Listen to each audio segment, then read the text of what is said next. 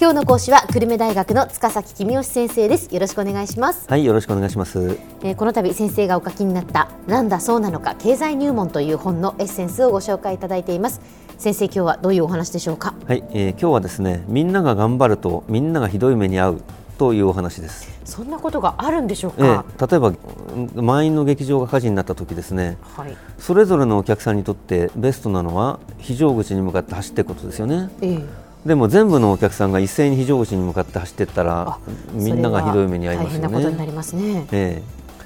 こうしたことを、まあ、難しい言葉ですが合成の語尾と呼んでます。合成の語尾、はい、もう漢字もどう書くのかちょっと そうです、ね、ピンとこない感じですけど、えー、え まあ、あの難しい言葉はともかくとして、はい、みんなが頑張るとみんながひどい目に遭うということは割としょっちゅういろんなところで起きてるわけですね。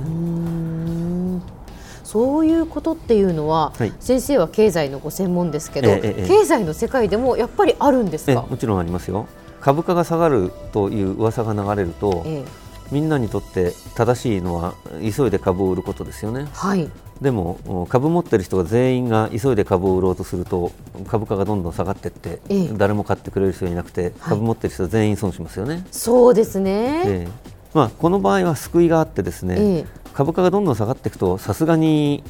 もう今のは買い時だろうと言って買う人がだんだん増えてくるので、まあ、どこまでも下がっていくということはないですよね、どこかでは止まります。ただあの銀行が破産するという噂が流れると預金している人はみんな一斉に銀行から貯金を下ろしに行きますよね、ええでこの場合は途中で止まらないですよね。多くの人が預金を下ろしに行けば行くほどますますあの銀行は金庫が空っぽになりそうだっていう噂が広まっていくばっかりですから、途中で止まらないでどんどん進んじゃいますよね。そうですね、えー、もうそうなるともうどうしようもないんですか、えあのどうしようもないと困るので、預金保険という制度があります、うん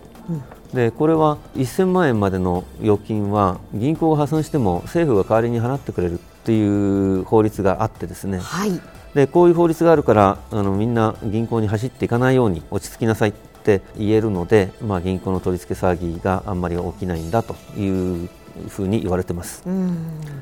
でももっといろいろありましてですね日本中の野菜作ってる農家が全員頑張って野菜を作ると野菜が普段よりたくさん取れますよね、はい、でもそんなに食べる人急に増えませんから野菜がたくさん取れちゃうと野菜の値段がうんと下がって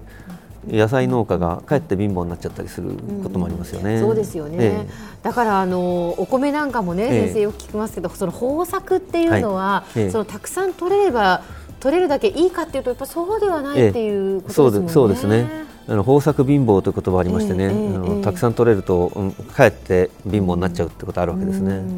でこういうそのじゃあ野菜がまあ暴落してしまうっていう時には、はい、その何か救済策っていうのはあるんですか？これは難しいですよね。あの預金保険みたいに政府が下がっちゃった野菜を買ってくれるってならいいんですけど、政府もそんなことしてくれないので、これはかなり難しい話なんですがただ1年そういうことがあると来年は白菜作るのをやめて別のものを作ろうっていう農家が増えてくるので、まあ、毎年毎年農家が頑張って白菜たくさん作って白菜が毎年毎年安くしか売れなくてってそういうことにはならないですけどね。はいはいはい。えそれからもう一つ、これはですねここから先は人によって意見が分かれているわけですけども、私はあのバブルが崩壊した後に日本経済がずっと長期的に調子悪かったこれも合成の誤謬だというふうに考えています。バブルが崩壊した後のこの長期不況が、はい、どうしてですか？みんなが頑張ってみんながひどい目に遭うっていう法則に当てはまるんですか？あの日本人って勤勉で倹約家ですよね、はい、要するによく働いてで贅沢しないで倹約する。でこれ自体はとってもいいことですよね、うん、もし江戸時代に日本人が勤勉じゃなかったらお米がそんなに取れなかったでしょうし、うん、日本人が倹約しなかったらちょっとしか取れてないお米をみんなバクバク食べちゃったら飢え死にしてた人いっぱい出ちゃったでしょうね。うん、それから高度成長期には日本人がいっぱい働いてたくさんものを作ってそれであんまりいいものを使わなかったので工場の機械を作ろうかっていうことができたわけですね。うん、もし日本人が一生懸命働かずに贅沢してたら工場の機械を作ろうかって話にならないですよね。それからお金の面でも日本人がたくさん働いてたくさん貯金をしてその貯金が銀行を通じて設備を作ろうっていう会社に貸し出されて会社が設備を作ることができたわけですね。日本人があんまり働かないで給料がちょっとしかないのにいっぱいお金使って貯金しなかったら銀行にお金集まってきませんから、うん、そうすると銀行が貸し出しできなくて工場を建てようっていう会社が工場が建てられないということになってたはずなんですね、うん、日本人が真面目で倹約家だったからこそ、えー、まあ、いいことがずっとあったわけですよね、えーえー、バブルが崩壊するまではですね。まではってことですね。でもバブルが崩壊した後は、そうではなかったと。みんなが真面目に働くと、物がたくさんできますよね。はい。でみんながあ倹約をすると物をあんまり買い買いませんよね、はいそうすると日本人がたくさん物を作ってでもちょっとしか物を買わないっていうことは日本のものは売れ残りますよね。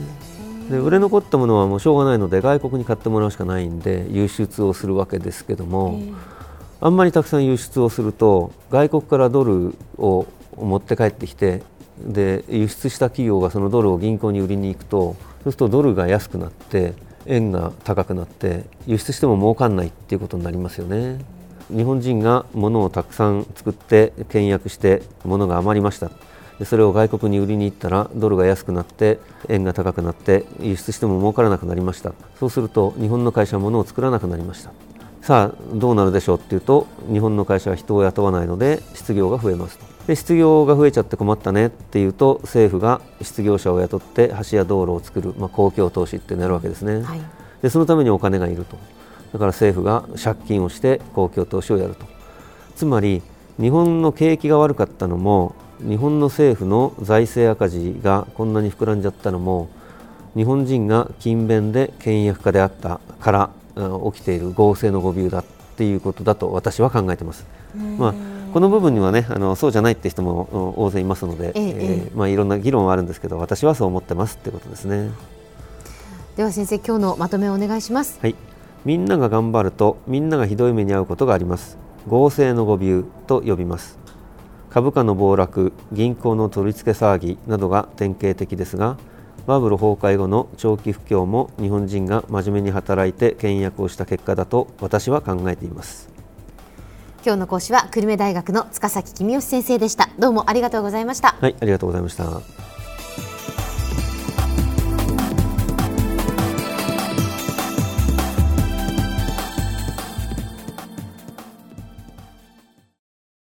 ゾクゾクグイグイメラメラつながる。ゾワゾワ。ハラハラ。メキメキ。つながる。ズキズキ。モワモワ。ホカホカつながる。キリキリ。ザワザワ。キュンキュン。ガンガン。ワクワク。ウズウズドキドキ。ルンルン。バクバク。九州人のいろんな気持ちつなげます。九州から輝こう。キラキラつながる。キューティーネット